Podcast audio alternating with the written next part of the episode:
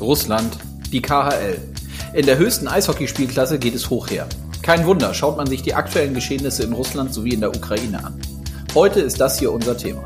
Ich spreche mit Daniel Keinburg, einem ausgewiesenen Fachmann im russischen Eishockey sowie vor allem der KHL. Er berichtet nämlich seit Jahren journalistisch über die Liga. Und damit sage ich Hallo und herzlich willkommen zu Eiskalt auf den Punkt, dem offiziellen DL-Podcast. Dieser Podcast wird von Sportradio Deutschland präsentiert. Mein Name ist Konstantin Krüger. Ja, Quo Vadis KHL. Spieler kehren ihren Teams sowie dem Land den Rücken zu, wollen einfach nur noch nach Hause. Die Teams von Jokerit Helsinki und Dynamo Riga haben mitten in den Playoffs ihr Ausscheiden aus der Liga bekannt gegeben. Für Keinburg selber ist das keine Überraschung angesichts der aktuellen Lage. Er sagt, die Spieler wollten wirklich nur noch nach Hause. Einige haben aktuell keine neuen Teams. Man muss kein Prophet sein, um zu erkennen, dass die KHL einen sehr schweren Stand haben wird. Es geht in gewisser Weise geradeaus in eine Isolation hinein, die vor allem auch den Nachwuchs treffen wird, was zusätzlich ganz, ganz bitter ist. Wie gesagt, Daniel Keinburg ist der Experte und jetzt könnt ihr ihn hier hören. Ich wünsche euch viel Spaß.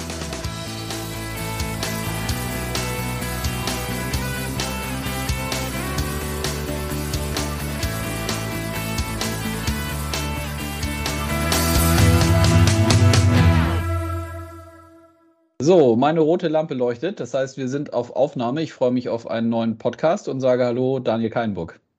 Hallo. Grüße dich. Danke dir für deine Zeit. Ähm, ich freue mich sehr, Konstantin. Ja, so, so, soll es sein. Freuen wir uns beide. Es ist doch ein guter, äh, guter Auftakt. Wir wollen über die KHL sprechen, ähm, die gerade in diesen Tagen ja nochmal zusätzlich natürlich vor den Geschehnissen in Russland und der Ukraine in den Schlagzeilen steht. Ähm, du bist ausgewiesener Experte, berichtest über die Eishockey News unter anderem als fester freier Redakteur über die KHL. Lass uns doch damit mal einsteigen. Wie kam es dazu, dass du für die Kollegen von der Eishockey News über die KHL berichtest? Ja, es ist eigentlich äh, eine, eine, zufällige Geschichte gewesen. Ich habe äh, ich betreute für die Eishockey News den, den Standort Freiburg für wirklich viele Jahre. Und ähm, diese Arbeit musste ich dann 2007 aufgeben, weil ich aus beruflichen Gründen äh, zuerst nach Nürnberg und dann jetzt nach Bamberg gezogen bin. Der Kontakt zur Redaktion in, in Straubing ist aber immer erhalten geblieben. Und äh, nach der Gründung, ich glaube, die KL wurde 2008 äh, offiziell gegründet, ähm, habe ich der Ice News halt angeboten, diese KL-Berichterstattung zu, zu übernehmen. Und ich glaube, die waren auch ganz froh, einen Journalisten irgendwie an der Hand zu haben, der sich in, in Russland auskennt, die die Sprache spricht und halt die Texte auf Deutsch äh, liefern kann. Hm. Und seitdem berichtest du also regelmäßig über die KHL? Ja, also ich habe am Anfang äh, noch im Wechsel mit einem äh, Kollegen geschrieben, aber ich glaube seit 2009 dann äh, komplett alleine. Und ähm, mittlerweile war ich also jetzt über den Bezug Heil hinaus, also russisches Eishockey insgesamt, ähm, war ich jetzt bei fünf oder sechs Weltmeisterschaften akkreditiert für die Eishockey News. Ich war äh, für die Zeitung bei den Olympischen Spielen in Sochi, weil da ja Deutschland nicht teilnehmen konnte. Deswegen waren die Kollegen alle gebunden äh, in, in, in, Deutschland. Mhm. Ähm, ich war bei den World Games der Kai in, in Wien und in Zürich und ja, gleichzeitig liefere ich für die ISQ News halt ähm, Geschichten über russische NHL-Stars oder aufstrebende Talente, die äh, wechseln. Also für mich ist das eine, eine, tolle Abwechslung neben meinem eigentlichen Beruf als ja, Leiter digitale Medien bei einem Fachverlag hier in Bamberg. Ja, interessant. Und dann sag nochmal, wie kam denn diese, du hast ja gesagt, du hast die KHL quasi Abgründung mitverfolgt und, und kennst dich seitdem da sehr, sehr gut aus. Faszination fürs russische Eishockey war schon immer da oder ging das damit einher?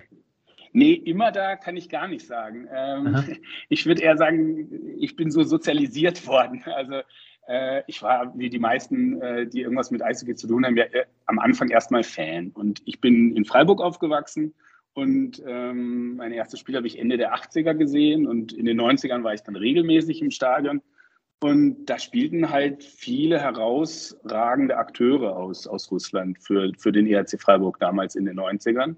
Und ich habe dann angefangen, so meine ersten journalistischen ja, äh, Stufen zu erklimmen. Und da war es halt interessant, dass es gab natürlich keinen anderen Journalisten, der die Sprache sprach. Ich habe Russisch in der Schule ein bisschen gelernt. Ich habe dann angefangen zu studieren, osteuropäische Geschichte, dafür brauchte ich auch Russisch und naja, irgendwann wurde ich halt dann gedrängt, naja, dann mach halt mal ein Interview mit Oleg Snabok, weil Deutsch spricht er nicht, mit äh, deutschen Journalisten redet er so oder so nicht, aber wenn du Russisch kannst, dann versuchst du halt.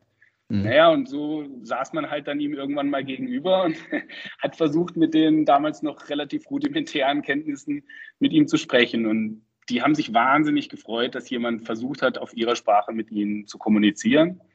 Und seitdem ja, ist es einfach äh, sozusagen so entstanden. Wie gesagt, das war ja nicht nur Snauk. Ähm, in Freiburg haben, also Ravir Khaidarov hat, ich glaube, zehn oder elf Jahre für Freiburg gespielt. In der Zeit, in den 90er waren ja auch noch Igor Doroch in der Alexander Semak eine Saison, Vitali Grossmann. Also ich hoffe, ich, oder ich denke, ich vergesse jetzt die noch einige. Also da waren schon viele Spieler aus, aus äh, Russland da, die ja einfach tolles Eishockey gespielt haben und ähm, mich dadurch sozusagen ja, dahin ge, ge, gelenkt haben.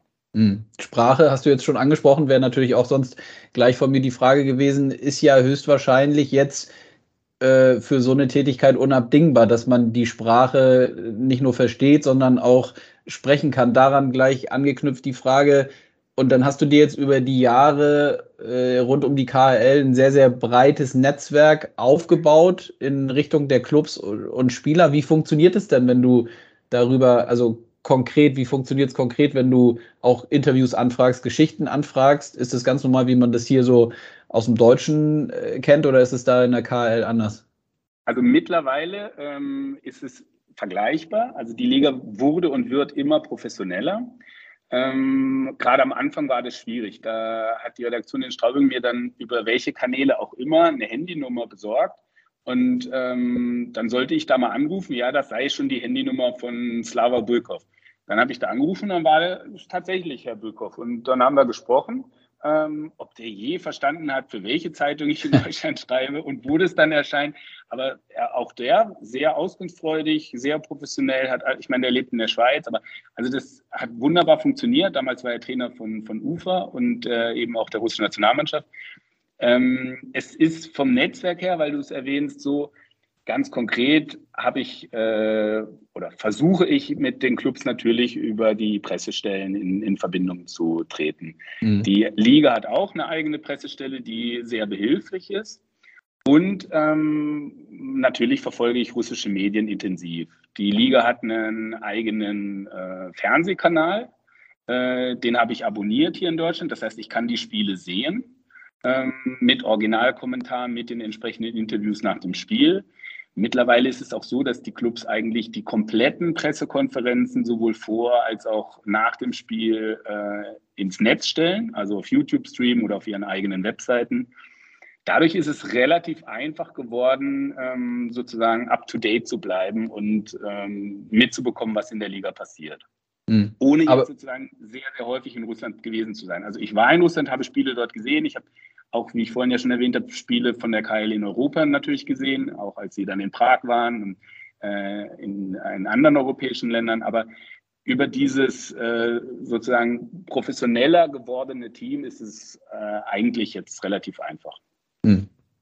Wir sprechen natürlich auch gleich noch äh, zur Aktualität, aber trotzdem noch mal zwei, drei Fragen zur KL, weil ich es äh, auch nach wie vor total interessant finde, wie diese Liga funktioniert. Ist es denn aus deiner Sicht mittlerweile eigentlich, auch wenn es jetzt gerade in den, in den äh, jüngeren Tagen Veränderungen gab, dass Clubs sich zurückgezogen haben, aber ist diese, diese, dieses Überregionale mit Teams aus, aus mehreren Ländern, ist das eigentlich mittlerweile für die völlig normal, könnte ich mir vorstellen, ne? Für alles, was da so dranhängt, also nicht nur für die Clubs, sondern auch für die Fans etc.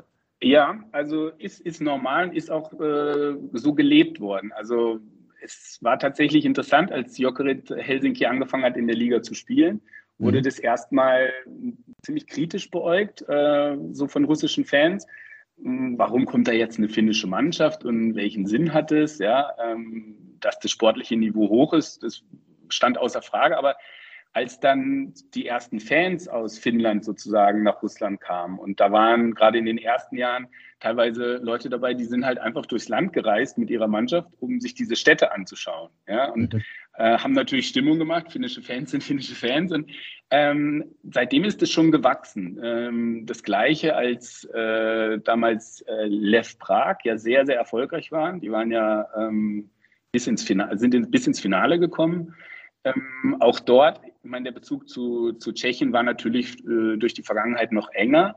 Aber mhm. auch dort äh, sind dann einfach Leute auch gereist, also sind in diese anderen Städte hingefahren, haben sich das angeschaut, sozusagen mit ihren Mannschaften äh, zusammen. Und also das war schon, hatte ich zumindest äh, so das Gefühl, durchaus eine, eine verbindende Komponente, mhm. die natürlich jetzt in den letzten Jahren mit zunehmender Konfrontation immer weniger geworden ist und jetzt aktuell halt ja praktisch gar nicht mehr existiert. Also was ist das noch für eine Continental Hockey League, ja, wenn äh, es in Zukunft vielleicht nur noch russische Teams gibt, äh, plus einen weißrussischen Vertreter und diese ja, irgendwie komische chinesische Mannschaft, komisch äh, ist jetzt gar nicht despektierlich gemeint, aber mhm. also so richtig nachvollziehen konnte ich diese, äh, diese Mannschaft von Kunlun Red Stars, die ja momentan auch in der Nähe von Russland spielt, nicht. Mhm. Ja, Quo Vadis KHL, in der Tat eine Frage, die äh, sicherlich ganz, ganz viele beschäftigt. Ähm, auch bevor wir dazu sprechen, lass uns einmal kurz über die aktuelle, sportliche Aktualität da sprechen. Ähm, auch in diesen Tagen ja äh, letztlich vielleicht ein bisschen nicht, ja, fast ein bisschen eine Art pa Paralleluniversum, will ich es jetzt einfach mal nennen. Da wird ja ganz normal in Anführungszeichen gespielt. In der KHL sind gerade die Playoffs, richtig?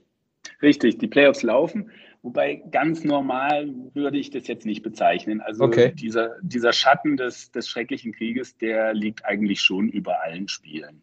Mhm. Ähm, ganz konkret, ich weiß nicht, äh, wie weit du das mitbekommen hast, es sind ja nach Beginn der äh, Invasion einige Importspieler äh, gegangen, also mhm. während der laufenden Playoffs haben ihre Teams verlassen.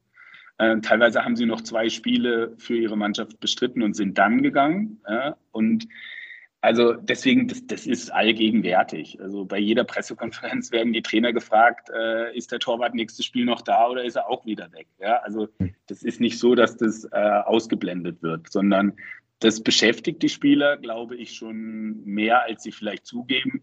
Auch wenn es jetzt äh, medial natürlich keine Rolle spielt, was die russischen ähm, Spieler anbelangt, was die Importspieler ähm, anbelangt, sehr wohl. Mhm. Wen siehst du denn, wenn wir beim Sportlichen nochmal bleiben, wen siehst du jetzt als Kenner der Szene da, wen siehst du vorne, wenn man jetzt auf die Playoffs schaut? Also zu Beginn der Playoffs hätte ich gesagt, dass der amtierende Meister Vanguard Omsk sehr, sehr gute Chancen hat, äh, den Titel zu verteidigen. Ähm, das ist eine Mannschaft, die sehr, sehr strukturiert auftritt, mit Bob Hartley einen oder vielleicht sogar den erfolgreichsten internationalen Trainer hat. Überall, wo er gearbeitet hat, ist er Meister geworden. Ähm, jetzt, dadurch, dass auch bei uns zwei finnische äh, Spieler, also Oliver Kaski und äh, Wille Pocker, zwei wirklich sehr wichtige äh, Akteure in der Defensive weg sind, ähm, ist Oms für mich nicht mehr Favorit im Osten. Da sehe ich jetzt momentan eher Traktor Chelyabinsk. Da sind alle Importspieler geblieben. Die haben mit Vitali Kravtsov, ähm, der bei den Rangers ähm, eigentlich unter Vertrag steht, einen Leihspieler, der wirklich sehr stark ist. Ja, und im Westen ist traditionell, man nennt die in, in Russland immer so die, die Basisteams der, der Nationalmannschaft, also ZSKA Moskau und SKA St. Petersburg. Ähm, die, die sind die Favoriten und die werden wahrscheinlich auch wieder im Finale ähm, aufeinandertreffen. Da, finde ich, hat sich durch den Abgang der zwei Schweden aus Moskau so ein bisschen das Pendel in Richtung St. Petersburg bewegt, äh, bewegt. Also da würde ich sagen, dass St. Petersburg stärker jetzt geworden ist. Da sind auch alle Ausländer geblieben, interessanterweise. Mhm. Deswegen, ich meine, Playoffs sind immer unvorhersehbar, aber ich würde sagen, St. Petersburg im Westen, Chelyabinsk im Osten. Mhm. Ja, spannend. Was du sagst, das bedeutet ja auch, ist ja letztlich auch logisch, äh, dass einige gegangen sind, Importspieler, dann wieder zurück äh, schließt sich gleich die Frage an, sind die meisten, verfolgst du das, sind die schon wieder anderweitig untergekommen, auch gerade so die skandinavischen Spieler, oder gibt es jetzt mehrere Spieler, die noch auf dem Markt sind und noch einen neuen Club suchen? Auch das ist ja nicht nur jetzt, sondern auch für die kommenden Wochen und Monate eine völlig neue Situation für den gesamten Eishockey-Transfermarkt, dass da Spieler auf dem Markt jetzt sind, aufgrund der Aktualität, die vorher im Zweifel ja nicht äh, auf dem Markt gewesen wären. Ne?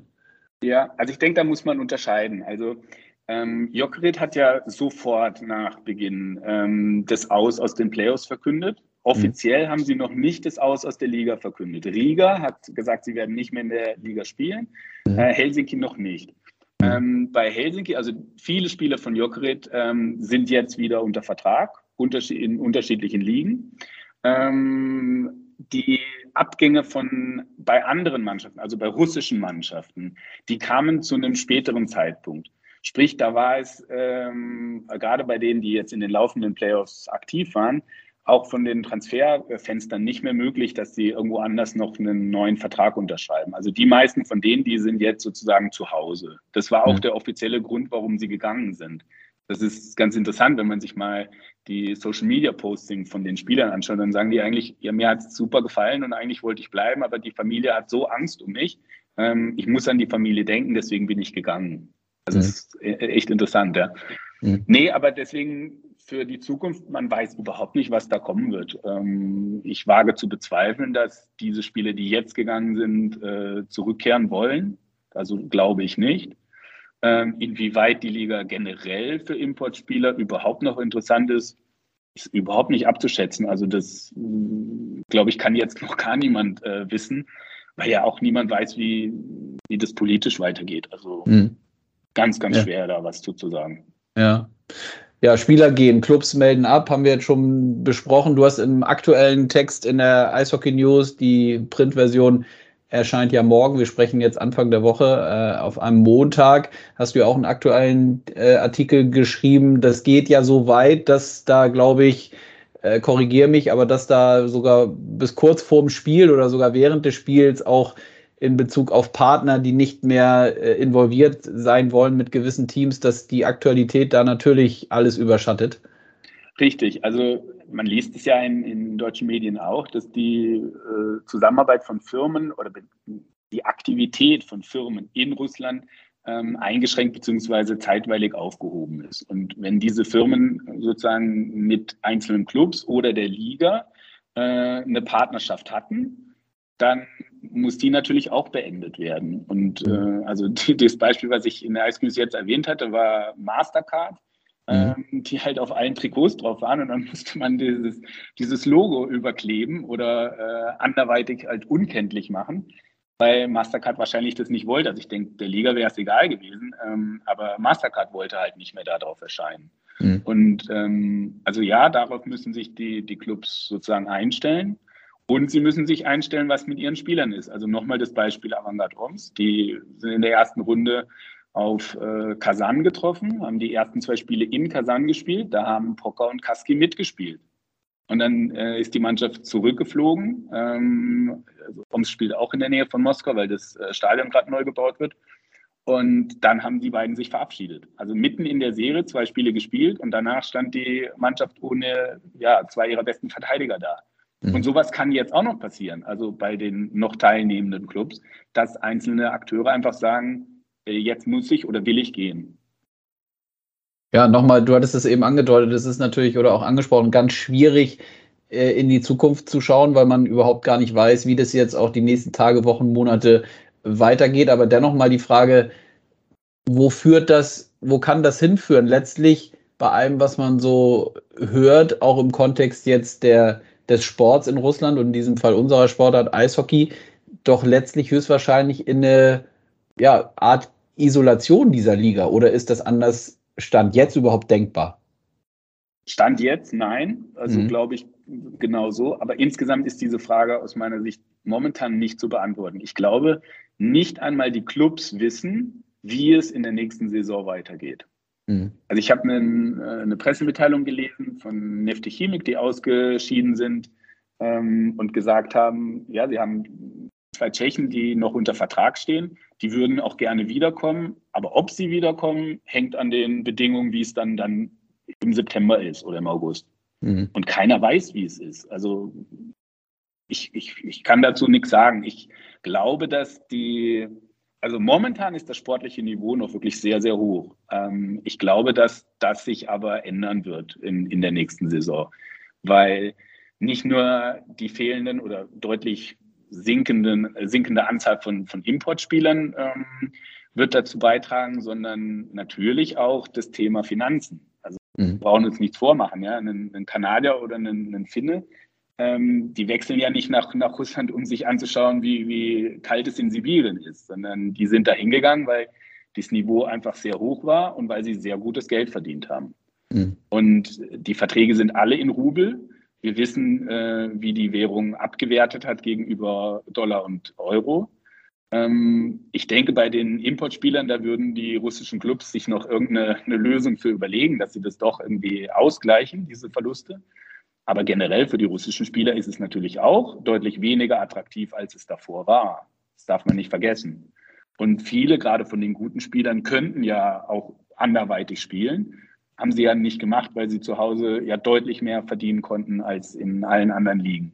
Mhm. Also auch da kann dann eine Bewegung einsetzen, dass auch die russischen Spieler sich umschauen und eben nicht mehr im Zweifel KL spielen, sondern in anderen Ligen. Theoretisch ist das denkbar. Also schließt sich der Kreis zu den 90ern. Damals ging es äh, in Russland ja der Wirtschaft sehr, sehr schlecht, den Menschen sehr schlecht. Da waren eigentlich alle Eishockeyspieler oder sehr, sehr viele Eishockeyspieler, die irgendwie konnten, äh, in anderen Ligen unterwegs. Ja? Also wie gesagt, Oleg Snarok hat in der zweiten deutschen Bundesliga gespielt, ähm, wo er von der Qualität ja überhaupt nicht hingehört hätte. Aber ähm, also das sehe ich momentan noch nicht, wobei natürlich keiner weiß, wie, wie sich das weiterentwickeln wird. Die mhm. ähm, russischen Spieler, die in die NHL kommen könnten, die haben das ja auch in den vergangenen Jahren immer wieder gemacht. Also die, äh, das, dieser Weg war ja vorgezeichnet. Der wird auch weitergehen, aber ähm, nicht alle Spieler haben das Niveau in der NHL zu spielen, das ist klar.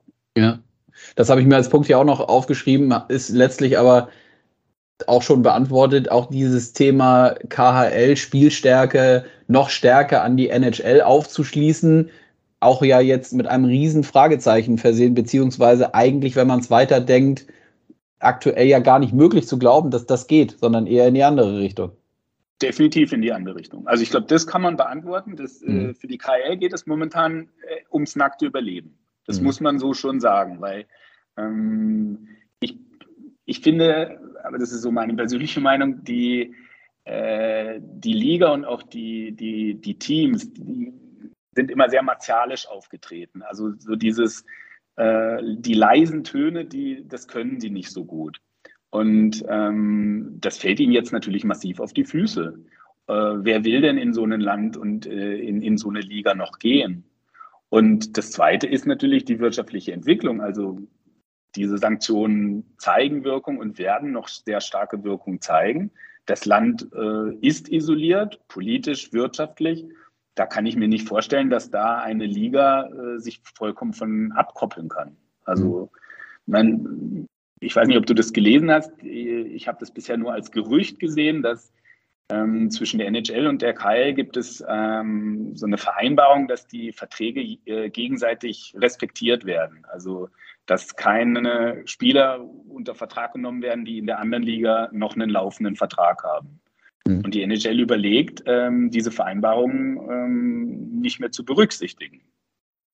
Ja. Und das würde ja, natürlich das bedeuten, das wäre für die KHL, weil als die NHL das damals unterschrieben hat, da ging es ja darum, dass plötzlich Spieler wie, wie Kovalchuk in NHL ihre Karriere beendet haben, weil sie in St. Petersburg noch mehr Geld verdienen konnten und dann einfach rübergegangen sind. Und das wollte die NHL unbedingt vermeiden. Deswegen diese Vereinbarung, dass man die Verträge respektiert. Aber ich glaube nicht, dass jetzt jemand aus der NHL unbedingt nach Russland wechseln will. Insofern kann die Liga in Nordamerika natürlich sagen, naja, dann nehmen wir uns halt, wen wir brauchen. Mhm. Das wäre für die KHL wiederum ein nächster äh, herber Rückschlag. Ja, ein Wahnsinn. Alles letztlich ja eine Sportart, vor allem die ja historisch, und da kennst du dich ja, wie gesagt, auch sehr, sehr gut aus, gerade da in Russland. Ähm, ja, eine absolute, absolute Top-Sportart ist. Ne? Also ist doch zu vergleichen mit äh, Fußball hier bei uns in Deutschland. Definitiv, de definitiv. Deswegen äh, leidet die, die russische Nation momentan auch massiv unter diesem Ausschluss. Ähm, natürlich verstehen sie es nicht. Also das liest man in den Kommentaren immer und überall. Sie verstehen es nicht im, äh, im Vergleich, also sie fühlen sich sozusagen ungerecht behandelt. Ja, sie sagen, wie, wie viele Kriege gab es, wo NATO-Länder in, in andere äh, Länder einmarschiert sind und nie wurde eine Sportmannschaft disqualifiziert oder ausgeschlossen. Warum, mhm. warum passiert uns das dann? Mhm. Aber also die leiden massiv äh, darunter, dass äh, die Mannschaft nicht an Weltmeisterschaft teilnehmen kann. Vor allen Dingen bei, bei den Junioren. Also ähm, Russland hätte ja jetzt im kommenden Winter die U20-WM ausgerichtet. Mhm. Und zum ersten Mal wäre es jetzt nicht standardmäßig Moskau oder St. Petersburg, also so diese europäischen äh, Städte gewesen, sondern es wären Omsk und Novosibirsk gewesen, also mitten in Sibirien. In mhm. Omsk äh, entsteht gerade ein neues Stadion, was sie auch für diese WM gebaut haben. Und äh, jetzt findet diese WM nicht statt. Das ist natürlich für diese gesamte Region Omsk, Sibirien, wo wirklich viele Spieler auch herkommen. Ja, man darf ja nicht vergessen, wie groß Russland ist, ist es ähm, eine Tragödie. Hm. Ja, U18 ja letztlich das, das, das gleiche Thema. Das gleiche, da sind die ja, ja, auch nicht dabei. Hatte ich vor zwei Wochen, glaube ich, hier auch im Podcast das, das Thema die U18 WM, die ja nun bei uns stattfindet in Landshut und Kaufbeuren, da sind die ja auch nicht dabei. Das ist klar, wird natürlich auch im Zweifel alles Auswirkungen dann in den Folgejahren auf das, auf das Männer-Eishockey in Russland haben, könnte ich mir vorstellen, ne? Ja, und vor allen Dingen, also Stichwort U18 WM. Es gibt ein, ja, Wunderkind ist vielleicht zu viel gesagt, aber Matvej Mitschkov, der spielt bei äh, St. Petersburg, äh, eigentlich aber auch bei der Juniorenmannschaft der wäre bei dieser U18-WM in, in, Deutschland dabei gewesen und der wäre unbestritten der Star dieser WM gewesen. Ja? Mhm. Ähm, Jugendspieler von solchen großen Turnieren auszuschließen, verändert natürlich auch ihre Entwicklung oder behindert sie. Ja? Darf ja. Man, darf, das darf man nicht vergessen. Also da weiß man auch nicht, wie das weitergeht, weil klar, in den Playoffs kriegt er jetzt gar keine bis sehr wenig Eiszeit ähm, und dann ist die Saison zu Ende. Und wie es dann im Sommer weitergeht, weiß auch niemand. Also äh, das wird das russische Eishockey oder es trifft das russische Eishockey massiv. Hm. Ja, du wirst das alles weiter äh, eng, eng begleiten. Ähm, lass mich einmal noch zum Abschluss fragen. Wir haben jetzt KHL, NHL schon kurz drüber gesprochen, aus europäische Eishockey auch im Kontext der Spieler geblickt. Dieses Thema KHL versus Champions Hockey League, CHL. Wie ist das eigentlich ist das überhaupt irgendwie eine Konkurrenzveranstaltung in Anführungszeichen für die für die Russen in, in, der KHL oder ist das, wird das überhaupt gar nicht wahrgenommen? Weil die Diskussion hat man ja, also das ist jetzt auch eine Frage abseits wirklich vom, vom, vom tagesaktuellen Geschehen, wie du das siehst, ob es da irgendwie äh, Vergleiche gibt oder ob die KHL mal zur CHL rüberlugt und sagt, so, ach, das funktioniert da eigentlich ganz gut oder gibt sowas gar nicht? Also ich glaube, äh, sie schauen sich das schon an, aber es hm. spielt in der russischen Sportwelt keine Rolle. Hm. Es, es, gab immer wieder sozusagen ja auch Gespräche, wo man überlegt hat, wie äh, man das vereinbaren könnte. Aber die KL war da, glaube ich, immer auf dem Standpunkt, ähm, dass es von den Terminen her ähm, sozusagen während der Saison nicht auch noch funktioniert. Was die KL, glaube ich, angeboten hat, war, dass sie sozusagen in, ins Halbfinale einsteigt oder so eine Final-Serie gegen den Sieger macht, irgendwie sowas. Mhm. Ähm, aber ich glaube, so eine, eine, reguläre Teilnahme war nie, war nie angedacht. Mhm. Okay, gut, dann haben wir das auch noch mit untergebracht. Die Frage hatte ich hier noch stehen. Daniel, ich danke dir recht herzlich für deine Zeit. Das war hochinteressant, ähm, sehr, sehr spannend äh, zu, zu gucken, wie sich das da alles weiterentwickelt. Ähm, für alle Eishockey-Fans, wie gesagt, der Tipp, deine Artikel regelmäßig in der Eishockey-News zu lesen über die KHL. Ja, und dann hoffe ich, du bleibst gesund und freue mich, wenn wir uns demnächst mal hier wieder hören. Vielen Dank. Also ich bedanke mich. Ich freue mich natürlich auch, dass in der DL das Thema äh, KL jetzt eine Rolle spielt oder darüber berichtet wird. Ähm, es sind natürlich keine guten Voraussetzungen, warum das jetzt so ist. Und ähm, hoffen wir alle, dass bald Frieden herrscht ähm, und wir uns wirklich dann wieder auf den Sport konzentrieren können. Dem ist nichts hinzuzufügen. Ich danke dir. Dankeschön. Ciao. Ciao.